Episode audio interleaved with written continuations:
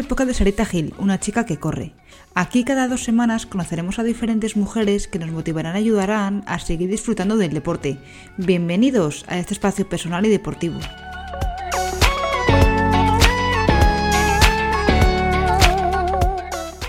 En este episodio hablamos con Ana Lozano, atleta desde hace más de 20 años, y hablamos bastante sobre la salud y el deporte.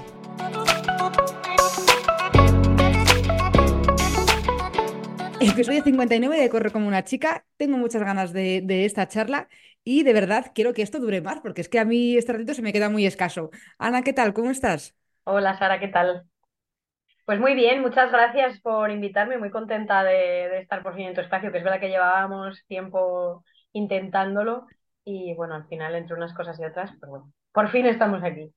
Bien, bien, ya estamos a, lo que importa. Y lo que he comentado es que tengo un guion súper largo, ¿vale? Entonces, eh, a lo mejor me dejo cosas pendientes, eh, surgen otras.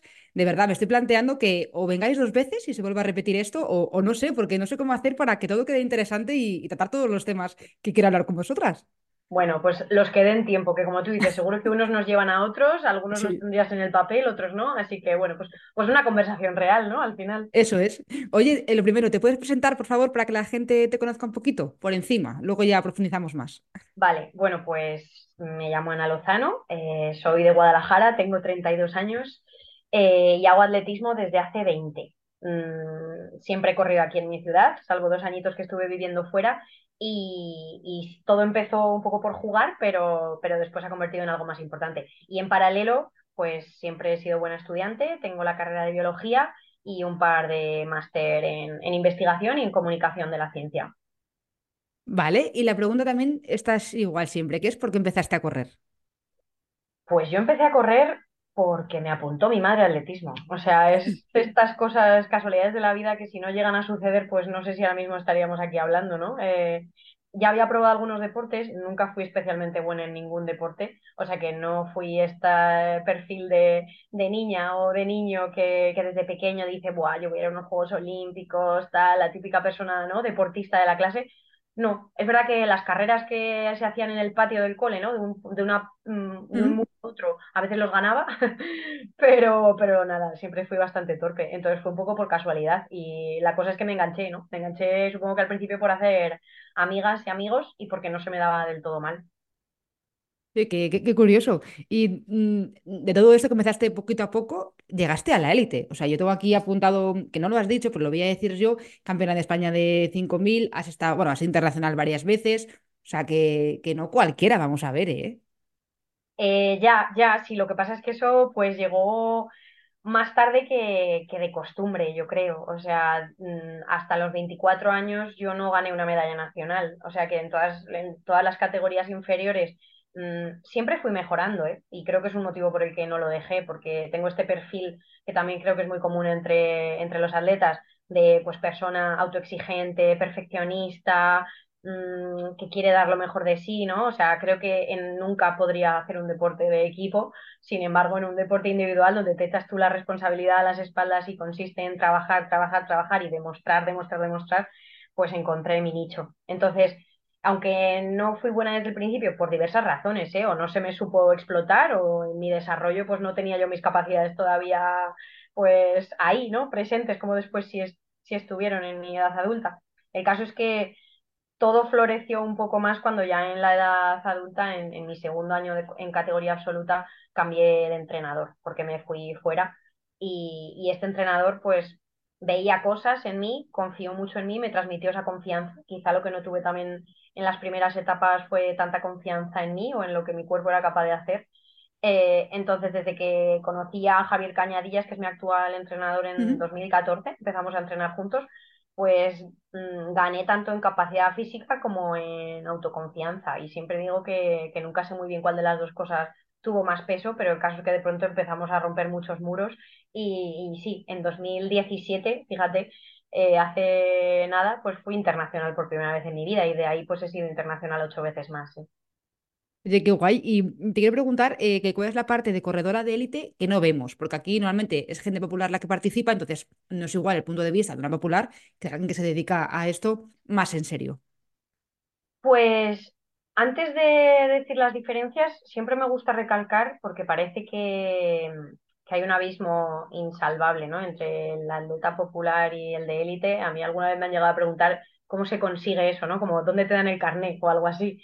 Y, y de- desilusiona un poco la respuesta porque es como, pues ponte a entrenar, ¿no? Porque lo bonito de este deporte es que cualquiera, en- entre comillas, ¿no? Pero Mm, realmente eh, si tienes resultados llegas, ¿no? Lo que pasa es que, bueno, pues creo que lo que diferencia a un atleta popular de alguien de élite, sobre todo es la dedicación. Y es verdad que para tener buenos resultados, pues hay que invertir muchísimo tiempo.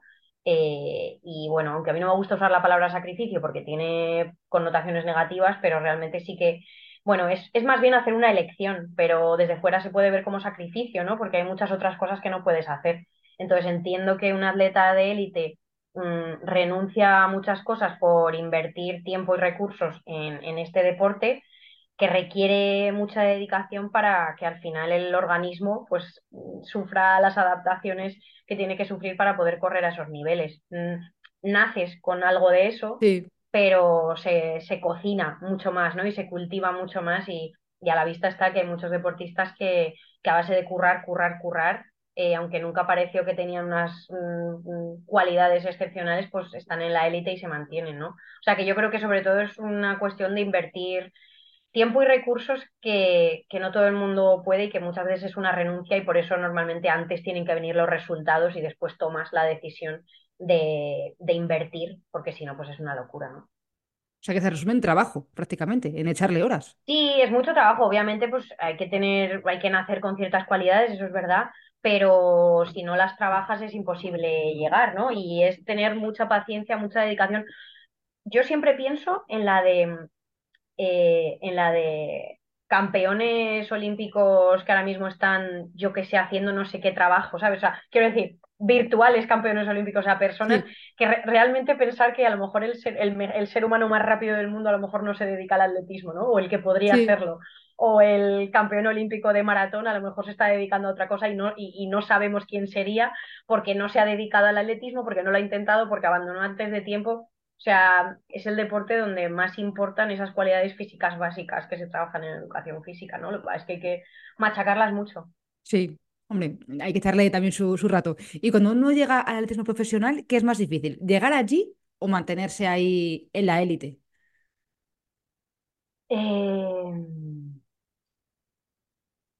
si te dijese que las dos, mentiría por mi situación, ¿no? Porque es verdad que, a ver, yo tardé en llegar, pero, pero no es que fuese difícil, simplemente pues no abandoné, no dejé de hacer nunca algo que me gustaba y al final pues tuvo resultados. Que no quiere decir que cualquiera que insista, insista, insista lo vaya a conseguir, ¿eh? Que a mí estos mensajes de Mr. Wonderful tampoco me gustan. Eh, llegar, quizá no lo sientes como algo que te haya costado, porque normalmente pues o te viene o, o llega de una manera más o menos natural. Hay gente que lo busca insistentemente hasta que lo consigue y supongo que esa gente sí que te puede decir, me costó muchísimo. Eh, pero bueno, en el momento en el que lo estás persiguiendo, obviamente entrenar es duro y, conseguir llegar a un cierto nivel es muy difícil. Eh, pero una vez que has llegado, creo que es muchísimo más difícil mantenerse y yo, por ejemplo, soy alguien que no, que no lo ha logrado por, por muchas lesiones y muchos problemas eh, de salud. Mm, y admiro enormemente y a día de hoy cuando miro a mis compañeras las, con las que empecé y que han seguido ahí y que no se han bajado del podium desde hace años ni se han perdido casi una internacionalidad desde hace años, eh, las admiro como las admiraba cuando yo era pequeña y ellas no me conocían y yo las admiraba porque eran ya campeonas de España, pues ahora las vuelvo a admirar o las sigo admirando por esa continuidad que es tan difícil. Bueno, es que has estado con muchas que luego también a lo mejor las comentamos. Luego hablamos de- del futuro, pero sí que quiero hablar contigo el tema de las lesiones, porque, mm, bueno, yo creo que has tenido un poco de mala suerte porque has arrastrado varias lesiones que a lo mejor te, impiden eh, continuar. A mí me gusta porque tú esto lo, hablas abiertamente, el tema de tus lesiones, que, creo que está muy bien también hablar de, de esto.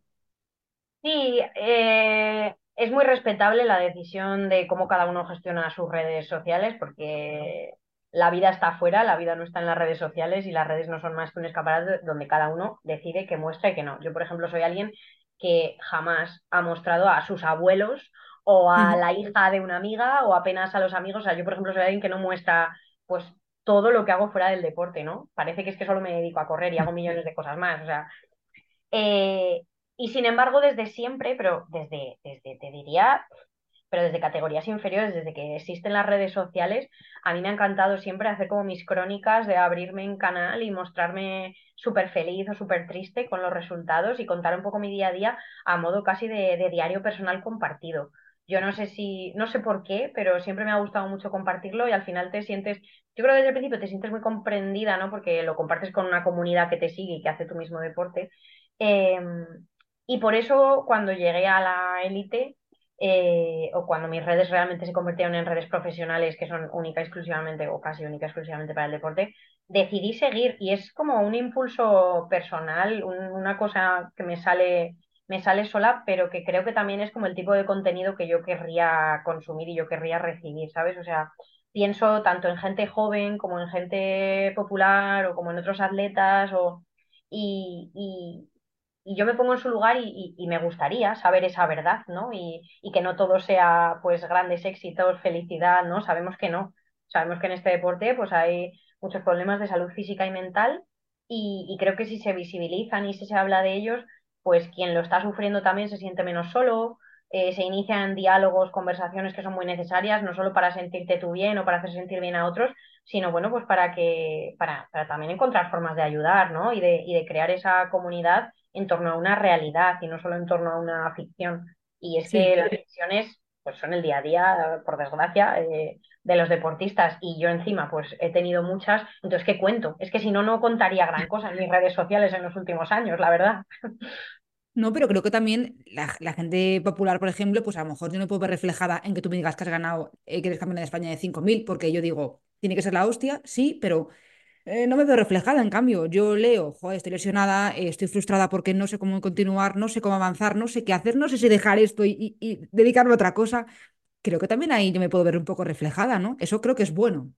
Sí, a mí me gusta mucho, es verdad que no me centro solo en eso, apenas en las redes, pero siempre que puedo trato de tender esos puentes entre quien corre por afición y quien corre, pues como yo, o como yo hasta hace poco, eh, profesionalmente, porque me gusta demostrar que, que, hay más similitudes que diferencias, ¿sabes? Cuando alguien me cuenta que acaba de hacer un 10K en el que pues ha bajado de 50 y me dice, y lo, primero que te dice cuando, te lo, cuando me lo cuenta a mí, lo primero que me dicen es, a ver, ya sé que no es como, ya, ya sé que no es como lo que tú haces. Y es como, pero ¿cómo que no? O sea, llevas entrenando meses, estabas cagado de nervios en la línea de salida, estabas deseando que te saliese bien, te has dejado la piel, te duelen las piernas durante tres días después. ¿Me estás contando que no hacemos lo mismo? Claro que hacemos lo mismo, lo que pasa es que pues a un ritmo diferente, pero la ilusión que se le pone, los dolores, las satisfacciones, las lesiones, son las mismas. Entonces me gusta mucho tender esos puentes y es verdad que puedes conversar con muchas más personas porque una fascitis es una fascitis, una periostitis es una periostitis, una anemia, un millones de cosas. Sí, tienes, tienes, toda razón. Y alguien que a lo mejor, eh, igual, que está pues, con lesiones y demás, no sé si a lo mejor tú de tu experiencia puedes, mm, no sé, decir algún consejo a alguien o cómo llevarlo un poco mejor. No sé muy bien esto porque yo nunca me he lesionado, voy a tocar todas las materias. suerte! voy a tocar todo. Eh, no sé qué se le puede decir porque tiene que ser también eh, jodido, voy a usar la palabra jodido, porque tampoco sabes qué decir ni, ni, ni cómo hacer, ¿no? Es jodido, y hace poco hablaba con una compañera, una amiga atleta, eh, de que a veces parece que nos faltan recursos para hablar con las personas que están lesionadas, ¿no? Eh, cuando hay un grupo y alguien se lesiona y lo lleva mal, eh, pues a veces se tiende como a aislar esa persona o a no mencionar el tema o es verdad que a veces esa persona lo, pide así, pero hay veces que esa persona lo que está deseando es hablarlo o, o que se le comprenda o bueno, que se le pregunte por lo menos. Mm, yo te puedo decir que en todos estos años he pasado por todas las etapas eh, a la hora de gestionar una lesión, desde llorar y ponerme muy triste hasta, mm, pues bueno, asumirlo con mucha, con mucha compostura y, aceptar que tocan días o semanas de elíptica y de bici y buscar las motivaciones donde sea para hacerlo. O sea, es muy respetable, yo creo, eh, pasar por esas distintas etapas porque también depende un poco en qué momento te pille, qué objetivo tuvieras en mente, o sea, depende de muchas cosas, pero mm, siempre que yo he tratado de llevarlas bien, pues mm, he tratado de seguir trabajando, porque al final el miedo que nos entra es a perder la forma, a no, poder llevar esa rutina.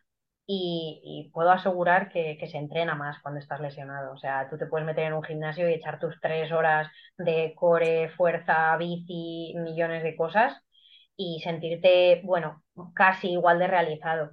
A la vez, el, el poder aprovechar para escuchar podcast, escuchar música. O sea, yo he disfrutado en la bici momentos de podcast chulísimos, como es un momento para ti, ¿no? Que puedes aprovechar y, y bueno, pues a nivel más psicológico, mm, cuando una lesión se alarga, sobre todo, que podríamos estar hablando de esto muchísimo, pero por decir así un último consejo es que cuando una lesión se alarga y si te está haciendo sufrir de más, yo creo que es muy importante que te preguntes si, si sigue valiendo la pena, ¿no? De dejarte tantísimo tiempo y esfuerzos en, en lo que estás haciendo y si realmente te gusta. Si la respuesta es sí, es como una reafirmación y, y te ayuda a seguir mucho porque porque, bueno, te pones a ti misma contra la espada de la pared, ¿no? De, venga, déjalo, si es que podrías dejarlo si quisieras, nadie te está obligando, venga. Y cuando tú misma dices, no, es que quiero seguir, mmm, yo creo que es como, pues pasar ese punto de inflexión y seguir insistiendo. Pero puede suceder que digas, ostras, pues esta lesión me ha ayudado a darme cuenta de que yo ya no quiero sufrir más y mira, hay otras muchas cosas en la vida, porque yo como atleta lesionada me he dado cuenta de que a tu alrededor nadie te va a decir, déjalo, ¿sabes? Nadie va a considerar que eres valiente por dejarlo. Y, y, yo creo que es muy difícil dejarlo. Y que siempre nos fijamos en la historia de esa persona que sigue y sigue y sigue y sigue hasta que vuelve, ¿no? Pero a veces de tanto insistir te pierdes a ti mismo, ¿no? Y, te puede hacer muy infeliz ese camino. Entonces, lo importante es que estés al nivel que estés, es todo entrenar eh, te haga, te haga feliz. Y ta- también imagino que también habrá ayuda psicológica en todo esto, ¿no? Que también yo sé que tú lo hablas eh, abiertamente todo esto. Eh, esto también yo creo que es importante. Sí, eh, yo en estos años, desde 2017, eh, sí que me he ido poniendo en manos de, de psicólogos. Eh, dos de ellos han sido, porque he ido, he ido cambiando por diversas razones, dos de ellos han sido psicólogos deportivos. Eh, la cuestión es que como siempre me pillaron en una etapa de lesión, pues al final hay muchas herramientas que no pudimos trabajar de, de cara al rendimiento, ¿no? Que yo sé que la- la- las- los atletas que, que están sanos y compiten también trabajan con psicólogos quizá de otra manera. Yo al final con los psicólogos deportivos acababa hablando de lo que no era deporte porque cuando estás lesionado tiendes mucho a mirar hacia todo lo demás, eh, pues eso, empiezas a verlo más como un sacrificio, ¿no? Todo lo que te estás perdiendo, todo lo que no estás haciendo, te entran esos miedos y al final a mí los psicólogos me han ayudado a, gestionar eso y a volver a poner orden en mi vida, ¿no? Y, y en momentos de lesión, pues volver a reorganizarlo todo y poner el atletismo donde está, pero también encontrar el sitio para todo lo demás, la vida laboral, la vida social, porque es verdad que, bueno, yo tiendo a, eh, cuando estoy lesionada, he tendido muchas veces a encerrarme todavía más para trabajar, para cuidarme, para y no, no ayudaba. Eh, y sí, luego a día de hoy yo sigo trabajando para mi vida, ¿eh? Ya Sí. hablamos de atletismo, pero hablamos de otras cosas, yo sigo trabajando con una psicóloga, eh, porque bueno, yo creo que es muy importante. Para mí es muy importante y, y creo que mucha gente puede beneficiarse del trabajo con psicólogo. No me gusta, aquí también lo comentamos siempre, el tema de la salud mental. Y de hecho, eh, hace pues unas semanas, imagino que será el caso de una chica de, de trail, Emilia, no sé qué, perdona, no me digáis el nombre porque era noruego y no sé pronunciar el, el apellido, eh, Mm. que ten- era súper jovencita, 21 años, que le dijeron que no podía correr porque tenía algo en el corazón. eh, la chica al final se quitó la vida. Es que eh, lo que te decía es que esto es muy jodido y esto o, o estás bien o, claro, eh, pasan cosas. Es que esto es muy importante de tratar, yo creo. Sí, sí, mm, El problema de, esta chica y de muchas otras personas es eh, el por qué haces deporte, ¿no? No dudo que a, ella le gustase el deporte, pero cuando te refugias en el deporte por otras razones, eh, pues realmente no lo estás haciendo de una forma saludable, ¿no? Hacer deporte de forma saludable yo creo que no es solo, pues, cumplir con el plan de tu entrenador, no excederte, ¿no? Creo que también a nivel psicológico se puede llevar de una forma saludable o no.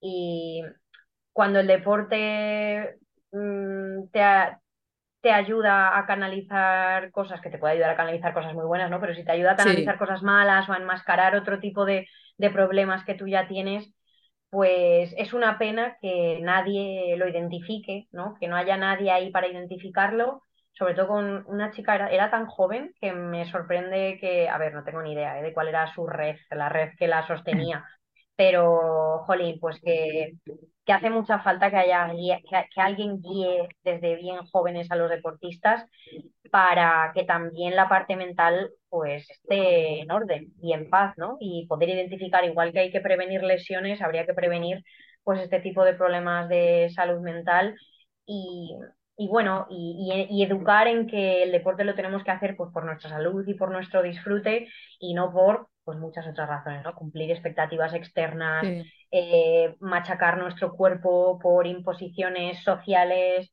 enmascarar otros problemas psicológicos, yo qué sé. Es, es un problema de que quizás se habla poco. Sí, no, no, estoy, de acuerdo. Otra cosa de la que también se habla poco, menos tú, que eso también lo, lo hablas, como te digo, me, me gusta mucho, es el tema de, de la menstruación que es una cosa que yo aquí en el podcast eh, hablo mucho también, que hay gente que me dice, pues yo esta parte me la salto, porque yo como soy chico, a mí esto no me interesa. Eh, y a mí me parece que hay que también darle, darle su espacio. Eh, yo quiero que me, tú me cuentes tu experiencia con, con la menstruación. Pues la menstruación, que es fisiología pura, y yo es mi manera de romper el tabú, o sea, ahora que estamos en, en una época en la que en el entrenamiento se habla tanto y se monitoriza, se, monitoriza tanto la fisiología, ¿no? VO2 máximo, lactatos, tal, para el rendimiento. Eh, pues a mí me gusta mucho plantear que la menstruación no es más que otro parámetro fisiológico que tiene muchos parámetros dentro del concepto menstruación, ¿no? A, nivel hormonal, a nivel... Eh, que realmente se tendría que empezar a, tener más en cuenta, ¿no? Eh, como deportistas, ya que eh, está visto, probado, estudiado que eh, influye en nuestro rendimiento. Y la menstruación la tenemos el 50% de la población mundial, que somos las mujeres. Y bueno, pues mm, no sé si somos exactamente el 50% las que corremos, pero bueno, pues hay dos categorías en este deporte y uno de ellos, la mayoría, menstrua, ¿no? Pues en fin. Eh, sí, nada, nada nuevo. Creo que es una razón por la que hay que hablar de ello. Pero bueno, sí, por lo que sea, por pues de dónde venimos históricamente y ha sido un tabú durante mucho tiempo, no se ha querido estudiar lo suficiente, no se le ha dado importancia, eh, se ha considerado y se sigue considerando un estorbo, ¿no? Como esa cosa que tenéis vosotras. A mí también me gusta decir que sin esa cosa que tenemos nosotras, la vida sobre la faz de la Tierra desaparecería, porque básicamente sirve para dar vida. Em, lo de vuestros días. Sí, esos días, ¿no? Esas cosas que os pasan a vosotras. Bueno, pues eh, es fantástico porque cuando es saludable, es regular y es cíclica. O sea, que hay más mm, fácil de predecir que algo que viene todos los meses, ¿no? O sea, mm. incluso viéndolo así deja de ser un problema porque es que sabes cuándo va a venir, sabes más o menos qué va a suceder. Eh, simplemente, simplemente, entre comillas, pero bueno, que no es tan difícil, eh, es pues ir aprendiendo poco a poco a cómo integrarlo en tu vida como deportista. Y creo que implica tanto el autoconocimiento, que es muy importante, y es verdad que yo creo que muchas mujeres pasan por la vida teniendo la menstruación como esa cosa que pasa a veces, como quien de vez en cuando se coge un catarro, y, y, realmente somos las primeras nosotras mismas quienes tenemos que monitorizarlo, ¿no? A mí me ayuda mucho tener mi aplicación donde yo me voy apuntando cada mes, pues cuando tengo el ciclo, o sea, perdón, cuando tengo la menstruación, eh, mis síntomas, porque me ha ayudado a identificar un montón de síntomas premenstruales, las aplicaciones, el ver que no era casualidad que tuviese más gases, más tristeza, más insomnio en determinados momentos del mes, ¿no? Sí. Eh, el autoconocimiento fundamental. Y luego, por supuesto, que quienes nos entrenan pues le den importancia. ¿Y qué pasa? Pues que a día de hoy, sobre todo en la élite, eh, la gran mayoría de los entrenadores son hombres. Y, al no haberlo vivido ellos, pues, pues lo que decíamos, lo han, considerado un estorbo. Eh, para mí la regla nunca había sido un problema hasta que la perdí.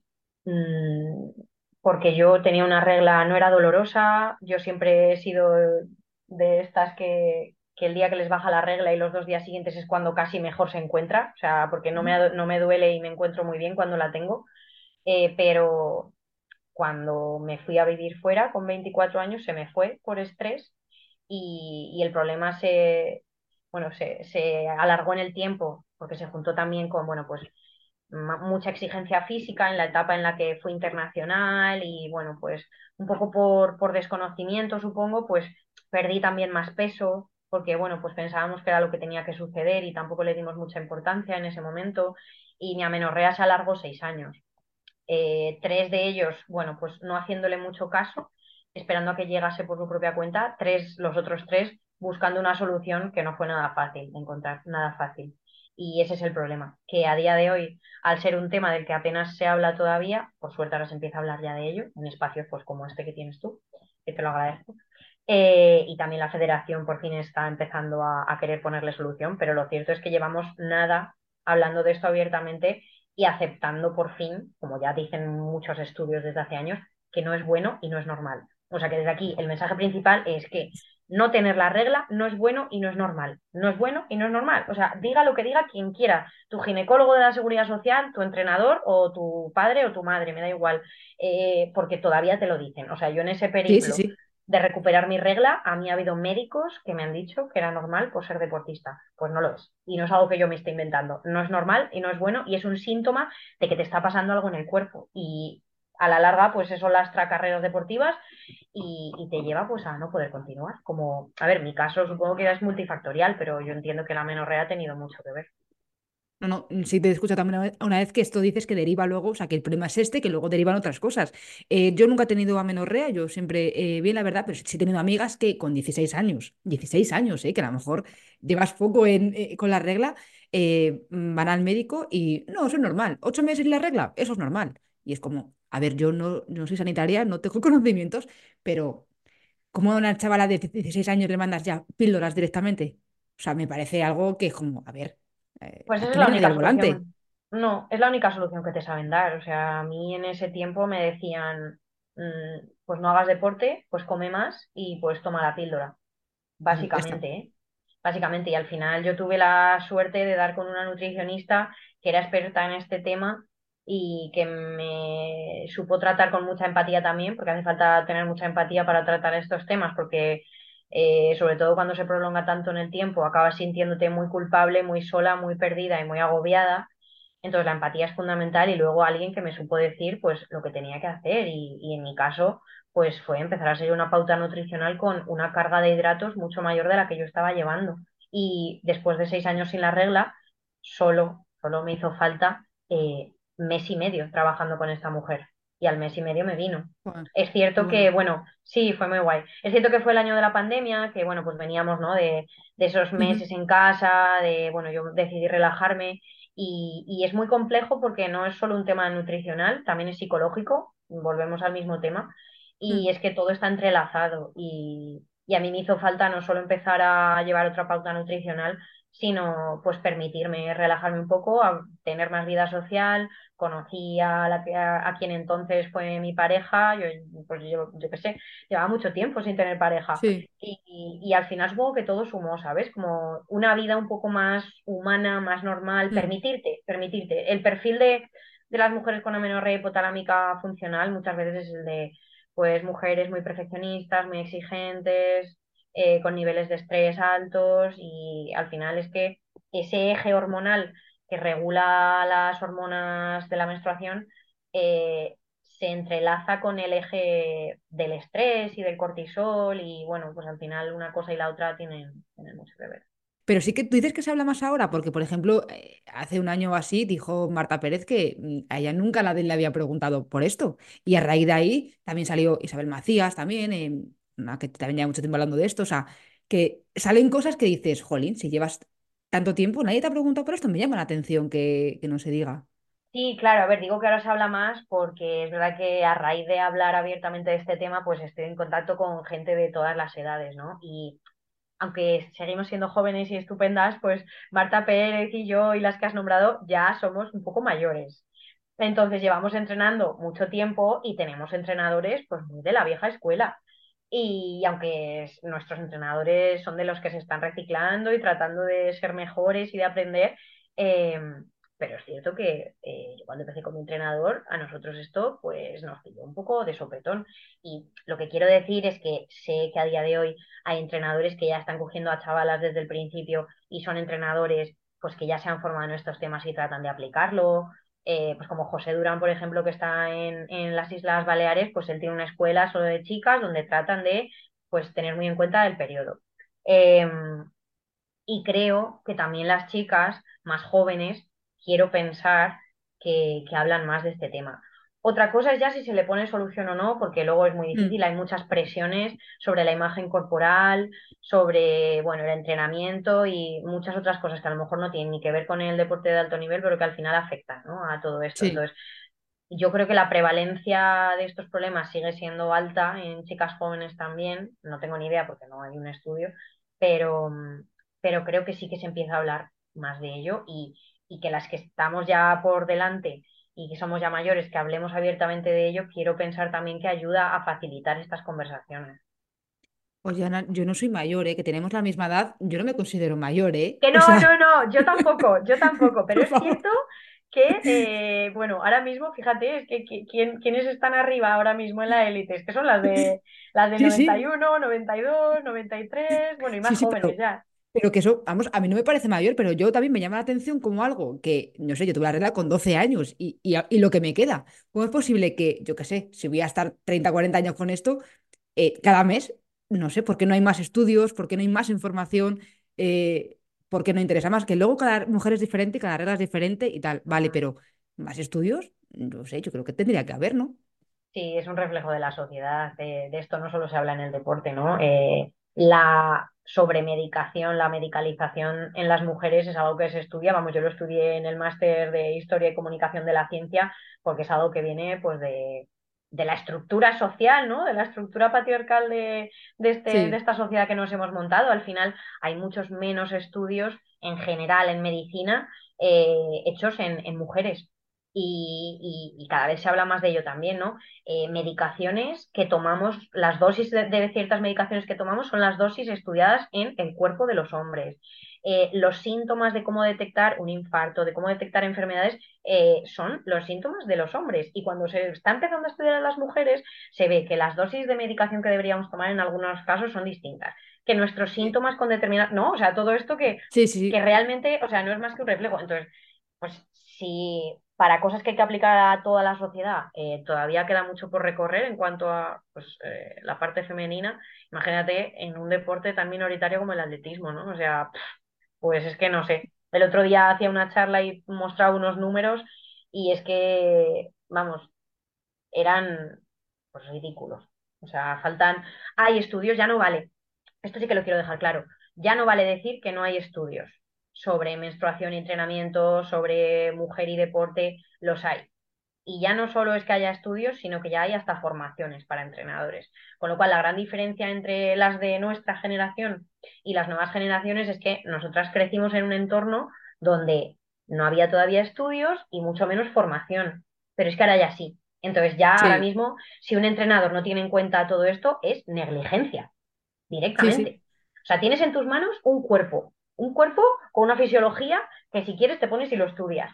Entonces, si le haces daño a ese cuerpo, que para mí es violencia, eh, es una negligencia porque tú deberías estar formado en un mínimo, ¿no? Es verdad que ponemos mucha presión sobre los entrenadores y los entrenadores no deberían abarcar lo que le corresponde a un psicólogo, a un fisio, a un médico, a un nutri, pero bueno, pues en lo que corresponde al entrenamiento sí.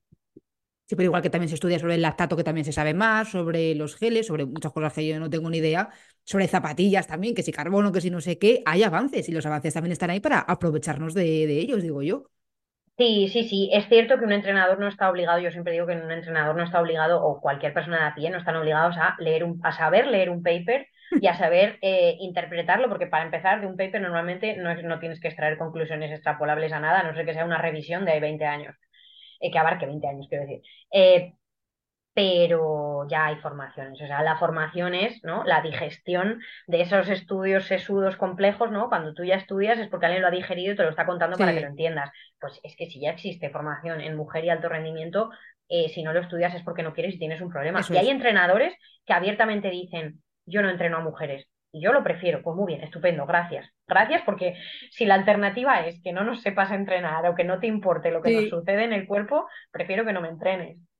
no, no, sí, mm, Mira, una preocupación, una preocupación menos. Eh, te quiero preguntar también eh, cómo ves tú el futuro del atletismo español. Porque, bueno, estamos grabando esto a día 4 de diciembre. Ayer fue el Maratón de Valencia. Ayer las mujeres en Valencia eh, lo petaron al máximo. No sé cómo ves tú el futuro. Porque futuro hay, desde luego. Hay presente y hay Oh, futuro. Qué feliz me hicieron, de verdad. Me alegré tantísimo, me alegré muchísimo por Tariku, por Yago, por Laura, por Mariajo. Eh, por Marta también, que aunque no fue su día excepcional, parece que Marta siempre tiene que hacerlo todo perfecto y es una tía maravillosa. Eh, jo, me, me, alegré muchísimo y como tú dices, son el presente y yo creo que el futuro. Mira Laura, lo que decía, ¿no? La maratón ya le ha, le ha acogido en su seno y ya le ha dicho bienvenida y yo creo que Laura ya es maratoniana para, ojalá que para mucho tiempo, ¿no? Mm, yo creo que hay futuro. El futuro depende de, de cuánto cuides a las generaciones presentes y sobre todo a las venideras, ¿no? Y por tocar ya una última vez el tema de la menstruación, eh, creo que si no se empiezan a abordar ahora ya estos problemas, vamos a seguir perdiéndonos a muchas chicas que podrían ser las futuras, eh, yo qué sé, campeonas de Europa o, Sí, no sé, o medallistas olímpicas, ¿no? Porque creo que en España hay y siempre ha habido muy buenos mimbres y que si se nos sabe cuidar, pues se nos saca mucho partido. O sea, ahora mismo el medio fondo está que da gusto el fondo también en muchas disciplinas, ¿no? Tenemos representación tanto de hombres como mujeres en muchísimas disciplinas en los campeonatos internacionales. Es cierto que eh, el concepto de la excelencia no sé si lo estamos sabiendo eh, aplicar bien o si se nos va un poco de las manos, porque es verdad que eh, hay que dar oportunidades a la gente para que, para que realmente llegue. ¿No? Antes hemos hablado de qué hay que hacer sí, para ser élite o no sé muy bien, no me acuerdo cuál era la sí, pregunta. Pues bueno, eh, como he dicho, alguien no empieza a invertir mucho de, sus, de su tiempo y de sus recursos en algo que no sabe si va a salir, ¿no? Entonces al principio necesitas un apoyo, necesitas una ayuda, necesitas alguien que confíe en ti. A mí me da mucha pena cuando gente que está ahí como a puntito de llegar, eh, pues no recibe la ayuda. Es cierto que estamos en un deporte donde no hay muchos recursos tampoco, pero que los recursos que hay jo, que no se intenten aprovechar para dar esa oportunidad a la gente que se queda a las puertas. La misma Laura Luengo, ¿no? Ha tenido que demostrar muchísimo más que otras personas para, para, para estar ahí, ¿no? O yo qué sé, Tariku, eh, ha sido muy sonada sí, su, sus declaraciones al acabar la es. maratón, ¿no? Diciendo que es alguien que tiene una mini olímpica, pues no tiene recursos. Yo creo que eh, no es fácil. Yo no me voy a meter en gestión deportiva, ni mucho menos de una federación, porque me parece que es complicadísimo, porque al final hay unos cupos, hay un dinero límite y no tengo ni la menor idea Sí. de, de qué se habla detrás, ¿no? Para luego a- a acabar otorgando esas ayudas. Pero eh, a mí me da mucha pena porque yo he sido alguien que ha llegado muy tarde. Es verdad que yo me he sentido siempre súper apoyada desde que he tenido razones para ser apoyada, porque es verdad que cuando yo pues, no era ni, ni, ni medallista nacional, pues bueno, pero pero creo que estaría muy bien que incluso a esos niveles existiesen más recursos a nivel provincial, en las diputaciones, en el mundo rural. Mm, se nos pierden muchos talentos y mucha gente que, a lo mejor hay gente que tiene un talento y no quiere dedicarse al deporte, pero estoy segura de Mm. que también por el camino se ha quedado gente que no tuvo el apoyo suficiente y, y que bueno, pues como en toda, como- para mí es un reflejo de la sociedad, de nuevo, de cómo me gustaría que fuese la sociedad, y yo creo que como partimos normalmente de situaciones de desigualdad, pues creo que hay que dar oportunidades y ayudar un poco más a quien, a quien parte en desventaja, del tipo que sea, Mm. eh, pues para tener un deporte más democrático, más accesible, más igualitario. Y que al final eso pues que repercute en lo que después es la selección española, ¿no? Y en esos, en esos mm, resultados que todos luego celebramos. No, y que también que, por ejemplo, que haya tantas chicas ahora mismo con las marcas que, por ejemplo, hay en maratón, que aquí casi siempre hablamos más de, de maratón, es que a lo mejor lo está viendo una niña que también es la futura eh, Marta Galimani. O sea, que eh, creo que cuantas más seamos y más se muestren a estas mujeres y más salgan en medios, cuantas más seamos, mejor para todas. Sí, la visibilidad yo creo que es fundamental y sigue haciendo falta. Es verdad que nos hemos, ¿ves? Nos hemos, nos hemos ido por las ramas. Hemos partido de una pregunta y nos hemos ido a otra historia. Tienes razón. Pero, pero es verdad que, mm, que pensando en el futuro de nuestro deporte, eh, sigue haciendo falta que haya más referentes y que haya más chicas. O sea, seguimos siendo menos. Seguimos siendo menos. Y eso tiene que tener una explicación, porque eh, este viernes mismo yo en una charla lo decía, que sigue habiendo mucho más abandono femenino, y me levantaba la mano una persona que gestiona un club y me dijo, ojo, pues en mis escuelas hay muchísimas niñas, hay más niñas que niños. Digo, ya, ya, pues, me, me encanta que me cuentes eso, lo que me gustaría es que esas niñas no lo dejaran, porque el problema es que en las escuelas sí, sí, yo me acuerdo de cuando yo era escolar, pero también sé que después todas esas niñas lo dejan y en el Nacional de Clubes de Cross en Soria, eh, la carrera sub-23 femenina no tuvo nada que ver con la masculina. Y, y eso es porque pues sigue habiendo menos, ¿no? Sigue habiendo un bache importante. Y creo que eso pasa por tener apoyos y también, volviendo un poco a la fisiología, por entender nuestra fisiología que las chicas abandonan mucho en esa época en la que nosotras nos desarrollamos y se nos sigue exigiendo unos ritmos y unos estereotipos corporales que no son naturales. O sea, vamos a ver, si ya sabéis que una tía entre los 18 y los 22 eh, le va a cambiar el cuerpo, ¿por qué le sigues exigiendo que, que tenga un cuerpo de una tía adulta? O sea, es que no tiene ningún sentido, porque es que le va a seguir sucediendo a todas las mujeres porque nuestra Sí, especie, la especie del Homo sapiens, pues tiene ese desarrollo cuando, cuando eres mujer y estás en la pubertad, ¿no? Entonces, qué bonito sería, pues que eso se tuviese en cuenta. No sé si a nivel de las mínimas que se les exige, de un control sobre cómo se las entrena, o sea, también un poco que hubiese un poco de control sobre las exigencias que se ponen, ¿no? Sobre, sobre chavalas que están todavía en formación, que no son ni absolutas. Eh, pues bueno, es otro tipo de violencia, exagerando un poco, pero, sí. pero poner presión sobre nuestros cuerpos cuando no toca, eh, para mí es un tipo de violencia. Sí, que al final son chavalas, ¿sabes? Que a lo mejor eh, si metes mucha presión a esa chavala, a lo mejor el día de mañana pues mm, puede acarrear problemas para, para ella, mentales y físicos y, y todo. O sea, que todo al final es importante, yo creo. Tratarlo todo bien, yo creo que, que es importante. Antes de pasar a las preguntas rápidas, eh, quiero hablar contigo sobre biología, porque aquí me gusta siempre hablar sobre el trabajo y, y el deporte, para, para unirlo todo. Y encima creo que en tu caso, porque está muy relacionado. Tienes una charla súper guay en TED, eh, que es de, de 2017, creo que también la estás revisando, que me gusta un montón. Pero bueno, quiero que lo expliques tú, que lo explicarás mejor que yo, seguramente, la relación entre la biología y el deporte. Vale, para empezar, decir que me avergüenzo enormemente de esa charla y que no estoy nada orgullosa de ¿Por qué? porque mm, supongo que es por los nervios, eh, pero meto alguna pifia desde el punto de vista científico eh, que está muy mal explicado. A día de hoy, como persona que pretende divulgar ciencia, eh, no estoy nada orgullosa de cómo lo hice, la verdad. Pero bueno, la metáfora creo que era bonita, creo que va mejorando a medida que avanza la charla. O sea, no me gusta al principio, al final sí, que es como la Vale. parte ya más filosófica y motivacional eh, porque sí, lo que yo trataba de hacer en esa charla TED y en otras que he dado después ya más extensas, porque es verdad que el formato TED es muy específico, o sea, Mm, no puede tener cualquier tipo de estructura, está súper regulado. Eh, pero más adelante sí que di más charlas en las que relacionaba eh, nuestro, nuestra historia evolutiva y el hecho de que a día de hoy corramos. Esto no me lo he inventado yo, o sea, hay un libro eh, de Daniel, de Dan Lieberman eh, que habla de esto y que habla de los Tarahumara y bueno, de estos sí. libros que se pusieron tan de moda cuando el Natural Running y tal, que ya hablaba de, de, de cómo en nuestro organismo, a día de hoy, en el presente, en la especie que somos, hay huellas de que en algún punto de nuestra historia evolutiva el, el correr eh, fue beneficioso. Eh, al final la evolución consiste ¿no? en que en una Sí. población eh, pues van surgiendo diferencias y algunos de esos rasgos diferentes dan una ventaja evolutiva y al final esa, esa parte de la población con esa ventaja evolutiva se reproduce más y al final acaba siendo como una deriva que toma esa especie hacia pues otros rasgos, ¿no? Y de ahí se forman pues especies diferentes. No sé si, no sé si lo he explicado bien, Sí, pero sí. es eso, ¿no? Y, y lo que, te, lo, lo que se ve en nuestro cuerpo, eh, la mayor parte de los rasgos que, que, se ven en nuestro cuerpo son esos, son el fruto de la evolución. Y para mí fue muy bonito descubrir que ciertos elementos en nuestro cuerpo solo se explican eh, si aceptamos que somos corredores, como por ejemplo eh, el tendón de Aquiles, que es pues un muelle, ¿no? Hace que tengamos ese, esa elasticidad y esa, eh, sí, esa devolución, ¿no? Del impacto al correr. Eh, es una prueba clara de que, de que en algún momento necesitamos correr, ¿no? Por ejemplo, por poner un ejemplo, ¿no? Porque al caminar no necesitamos ese impulso, ¿no? Ujú, Esa, sí. es que no, ese, ese, rebote, es que no me sale la palabra, pero bueno. Ten, nos entendemos. El tendón de Aquiles, la fuerza del pie, eh, algunos músculos que tenemos en el glúteo, incluso eh, la postura de nuestro cuello, ¿no? De nuestra, la conexión entre la cabeza y el tronco, eh, también eh, el hecho de que nuestro tronco se pueda rotar hacia un lado y hacia el otro, son todo cosas que, que nos permiten correr.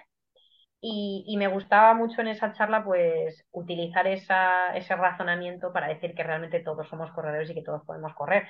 Se ve cuando somos niños que todos corremos y de hecho siempre se ve a los niños como, jo, mira qué bien corren técnicamente, ¿no? De forma natural, es algo que no te tienen que enseñar. A nadar Es te tienen que enseñar, a nadar a crawl te tienen que enseñar, pero a correr no te tienen que enseñar.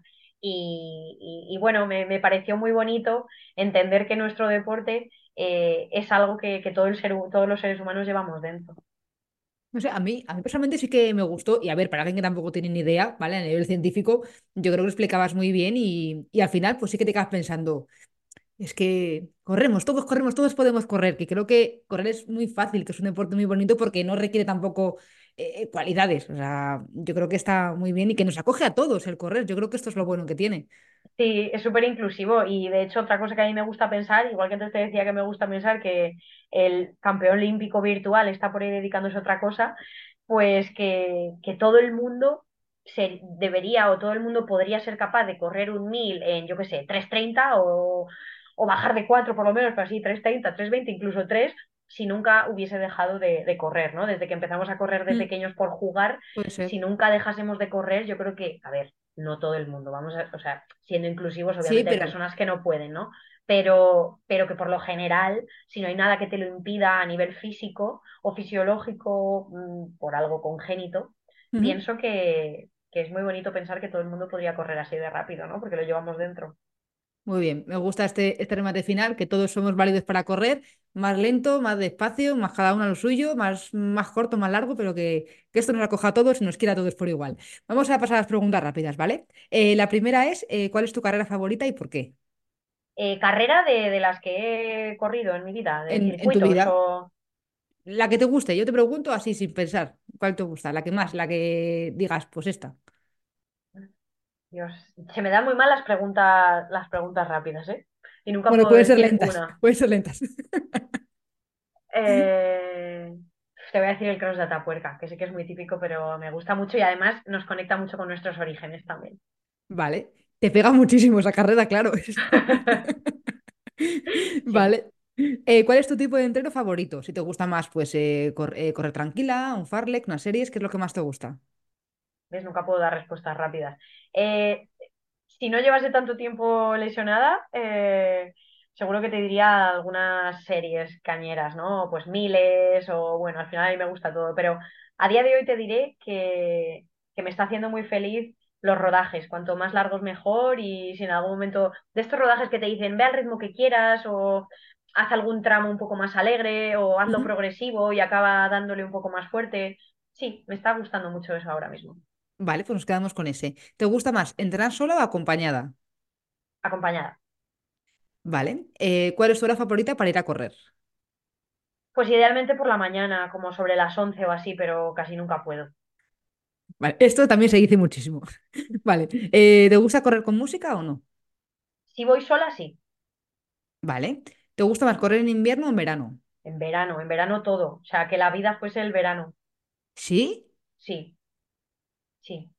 O sea, sí, categórico. Esto sí que es respuesta rápida. Sí. Un Vale, verano pues no. constante. Vale, pues no, no pregunto más. Paso a la siguiente directamente. Eh, ¿te gusta más la montaña o el asfalto? Pues es que nunca he corrido por montaña y además soy bastante torpe, eh, pero tampoco soy todavía muy amiga del asfalto. Entonces, mm, no te puedo decir ninguna de las dos porque yo, mi corazón sigue estando en el tartán, la verdad. Vale. A lo mejor la acción también hay que, hay que añadirla. Y luego, esto no tiene nada que ver con correr, que es una canción que te motive para entrenar. es difícil, porque es que en estos... me me Bueno, mira, te voy a decir una eh, que corriendo no me la pongo, pero que me ha salvado la vida. Bueno, dos, que me han salvado la vida en estos años sobre la bici estática, porque han sido años. Uno es Emergencia de Nati Peluso y otra es Who, o sea, quién en inglés, Who, ¿Sí? de Mode, Mode Selector, Mode Selector, que es un grupo de electrónica. Ninguna de las dos canciones tiene nada que ver realmente con los estilos que yo suelo estudiar, o sea, perdón, escuchar, pero me han dado la vida entrenando. Nati Peluso sí la controlo más, lo otro no, pero bueno, yo siempre las apunto aquí para luego escucharlas. O sea que, Pues escuchadlas. vale, vale, perfecto. Y luego una recomendación de una serie, de una película y de un libro. Vale, una serie, Fleabag. Mm, sí Ay, sí. la estoy viendo, me encanta. ¿La Eh, estás viendo? ¡Ay, qué envidia, por favor! Me eh, encantaría volver a verla por primera vez. Eh, me, me encanta la tía, lo bien que lo hace, o sea, cómo habla con la cámara y luego vuelve eh, al personaje y tal, me encanta. Y además que es súper cortita, que se ve súper rápida. eh, hay ratos que me da un poco de vergüenza, digo, ay, ¿dónde vas, Fleabag? Pero luego la quiero mucho. Bueno, creo que quiero a todos un poco. Es que es ese humor británico que sí, que da bastante Sí, vergüenza ajena, pero es que ella es sí, increíble y ella es experta en reírse de sí misma. O sea, yo he escuchado entrevistas de a, a la persona y es la tal cual. O directora, sí. sea, es- se, se ridiculiza a sí misma muchísimo. Claro, es que ella es protagonista y directora. Es muy buena y lo hace muy bien. Eso yo tengo que decir que cuando hace lo de la cuarta pared, esta, o como se llame Sí, eso, sí. la- con la cámara, digo, Buah, digo, pero qué, qué facilidad. Es, es muy buena. Está en la Amazon, la recomiendo. Sí, y eh, pues en net, sí, porque es que luego te quedas muy huérfana de esa serie. O sea, todos estamos esperando que llegue una tercera temporada que nunca va a llegar. Eh, entonces, para quien se quede con el mono, en Netflix hay una serie que es de antes, que también la protagoniza y también la dirige, que se llama Crashing. Ah, esa no la conozco. Vale, Pues pues la Crash, apuntaré. Crashing, eh, que también es bastante graciosa y, y da vergüencita ajena también a veces. Vale, lo que nos gusta. Vale. Sí. ¿Una película? Vale, una peli, eh, venga, voy a ponerme intensa. Call Me by Your Name. Esa no Os la pues, os la recomiendo. Eh, el protagonista es Timothée Chalamet, que es el que va a hacer de Wonka dentro de poco, que también ha protagonizado Dune. eh, no sé Ah, qué más ha protagonizado. Salió en, salió en la última de Mujercitas, en esta nueva que se hizo. Ujú. Ese actor que a mí me encanta, pues bueno, Call Me by Your Name es una peli súper intensa, súper chulísima, eh, que te quieres quedar a vivir en ella y es muy guay, muy guay. Vale, la apuntaré porque hay intensidad también, mm, pues la gasolina de mi vida también. Pues Call Me by Your Name, por favor, y me, y me cuentas qué te ha parecido cuando la veas. Perfecto. Vale, ¿y un libro? También dificilísimo, pero voy a decir cualquiera de Ursula K. Le Guin, que es mi escritora favorita, que es una escritora de ciencia ficción eh, maravillosa eh, y que tiene muchas novelas, ha creado varios universos y hay, digamos que tiene como varias series de novelas en cada uno de esos universos. Eh, eh, uno de los más conocidos es Historias de Terramar, que creo que se han hecho también como series con ella y todo. Y no te sé recomendar uno, pero es que me encantan todos, es maravillosa. Vale, también la apunto. Igual yo, cuando no sé qué leer o qué ver, yo acudo a este podcast y digo, a ver qué me recomienda la gente. Y luego Ay, una pues afición, dime, vale, si escuchas o lees cualquiera de estas cosas, dame feedback, que me cuentas. Vale, no, no, yo te cuento. La de la película la voy a ver seguro. Me le- veré antes la película que leerme los libros, seguramente. También. Vale, Call Me by Your Name estaba en Netflix, pero la quitaron. No sé ahora mismo dónde estará. Mira, mira, a ver, busca. Vale, sí, sí, yo. Tranquila que yo la busco. Vale, Bueno, no, no voy a decir dónde, que esto es el, el tólogo es público. vale. Vale, eh, una afición que no sea correr. Buah, me gustan muchas cosas. Pues mm, me da pena que sea una afición porque me gustaría dedicarme a ello en algún momento, que es, que es estar más en contacto con la naturaleza, pero todo lo que sea salir al campo, eh, hacer viajes relacionados con la naturaleza, eh, sumergirme en la naturaleza. O sea, soy urbanita, pero, pero mi corazón está en todo lo que no es el asfalto. Vale, qué guay. Y luego, eh, la pregunta de Susana, ¿vale? De la invitada anterior, que es, ¿qué tendrían que ofrecerte o qué tendría que, que pasar para que dejases de correr? Eh, pues o, o una enfermedad o accidente que me lo impida, eh, o Sé que podría suceder, ¿eh? O sea, sé que podría suceder, pero creo que tendría que involucrarme en un proyecto que me aportase tanto y me motivase tanto como el deporte, que hasta hoy no he encontrado nada parecido. Pero creo que si encontrase algo que me hiciese tan feliz y me aportase tanto y donde yo pudiese aportar también, que ahora que he entrado al mundo laboral me he dado cuenta Mm, de que soy atleta, en algunas cosas soy atleta todo el día y una de ellas es esa, que sé que me tengo que dedicar a algo que me apasione entonces, eh, el día en el que yo encuentre algo que me vuelva absolutamente loca, eh, pues seguramente si tengo que dejar de correr lo haré. Pero creo que siempre encontraré un momento para salir a correr. Eso te iba a decir, que digo, yo no sé qué me tienen que dar para que... Yo estaba me quedé pensando luego, digo, pues no se me ocurre nada, la verdad. No, no sé por qué motivo. Ya, ya es que sabes qué pasa, que, mm, que cuando pienso en esta pregunta pienso en dejar de tomármelo tan en serio como me lo tomo ahora, porque aún a día de hoy, aunque estoy pues muy lejos de la élite, eh, para mí sigue siendo algo muy importante y, y trato de tomármelo con esa seriedad, ¿no? Eh, pero creo que siempre podría encontrar un hueco para salir a correr y estoy segura de que lo necesitaré. A ver si me dices, te doy 100.000 euros, yo salgo a escondidas y ya está, ¿sabes? Tampoco te vas a cotillar ahí donde estoy yo por las mañanas, ¿no? Algo así a lo mejor se me ocurriría. Pero bueno, esta pregunta es, es complicada. Y luego, una que tú quieras dejar para la siguiente, que no sea tan complicada, por favor, que luego yo me quedo pensando esto en mi casa. Vale, la pregunta es, eh, ¿por dónde te gustaría hacer un rodaje? ¿O cuál sería tu sitio, no sé, tu sitio soñado para hacerte un rodaje largo? ¿Y por qué? Claro, por supuesto. O sea, como de esto de un rodaje disfrutón, ¿no? De, pues, no sé, depende cada uno. Hay gente a la que a lo mejor le gustaría dar 200 millones de vueltas a la pista de sus sueños. Yo lo pienso más como, pues no sé, un paisaje, una ciudad, un yo qué sé. Pero ¿cuál sería el rodaje, eh, de sus sueños? Ah, pues qué guay, qué guay. Guay, me, me gusta mucho la pregunta. Mm, Yo creo que no sé, algún parque ahí, yo que sé, Central Park, que está muy visto, que esto también lo dirá todo el mundo, seguramente, cero originalidad, pero tiene que ser increíble. Claro, o sea, ¿quién no quiere hacer un Rush en Central Park? O sea, yo creo que no es tan, no es tan típico. No hay tanta gente, bueno, sí hay mucha gente que corre, pero, jolín, yo qué sé. Yo Sí, pero supongo que que, sería por algún parque nacional, algún parque nacional donde se pueda correr, claro, porque si es en mitad del Amazonas, supongo que no se puede. Pero sí, por algún parque nacional.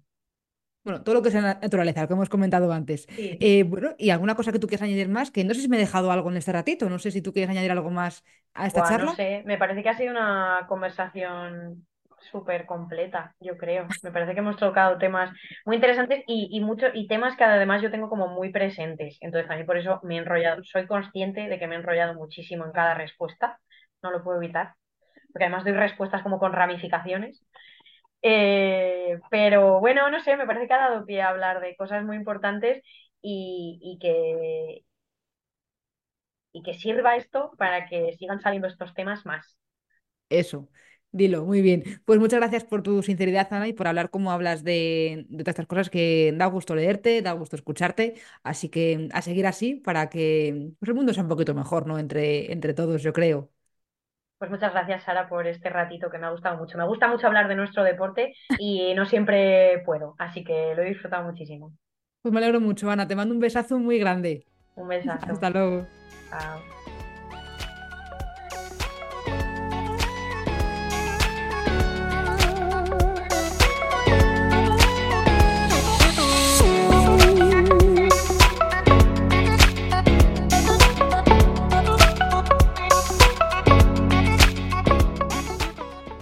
Ana, me encanta escucharte y me encanta leerte, así que por favor no dejes de hacerlo.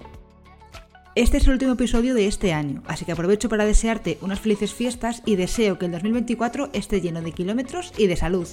Un abrazo.